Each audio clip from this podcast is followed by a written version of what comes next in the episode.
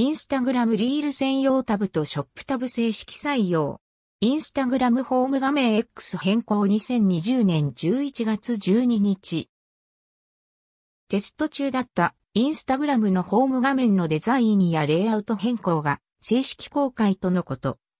アプリ画面下のグローバルナビゲーションにリール専用タブやショップタブの配置、また、もともとあった投稿ボタンやハートのいいね、検索発見タグの虫眼鏡が画面の上に移動するなど、複数のパターンでテストが行われていた。今回のインスタグラムの発表を見ると、アプリカブのメニューの並びは以下の感じに、ホーム、虫眼鏡、リール、ショップ、プロフィール。結果的に検索発見タブは元の場所に頻繁には使わないであろう。投稿といいねの通知等が届くアクティビティがホーム画面の右上に移動という形で確定ってことだろうか。このアナウンスが出る直前にインスタリール専用タブを見ていたところ、なぜか新機能の案内のような表示が出ていた。正式採用ということで案内として動画が流れるのかも？リールタブではリール動画のみが表示される専用タブとなり、このタブが表示されると、虫眼鏡の検索発見タブの一番上に表示されていた大きなリールの枠は非表示となっていた。テスト版で確認。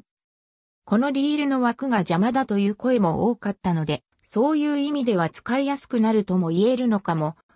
リールなんて見たくないという人は、リールタブに行かなければ、目にする機会は、だいぶ減るんじゃないかと。投稿ボタンのホーム上部への移動に関しては、そんなに頻繁に行うものでもないので、一度ホーム画面へ移動してからでも問題はなさそう。また、プロフィール画面の左上のマークからも投稿メニューが表示できるので、不都合はないかも。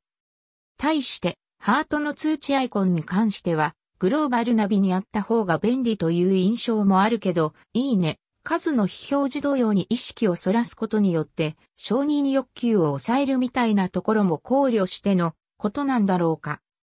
何かしらの通知が届いた際、ホーム画面以外を閲覧している場合は、家のアイコンに赤丸が表示されて通知が来ていること自体は判別がつく。赤丸が表示されていたら、ホーム画面に移動して、右上のハートマークをタップして、アクティビティを確認という感じかと。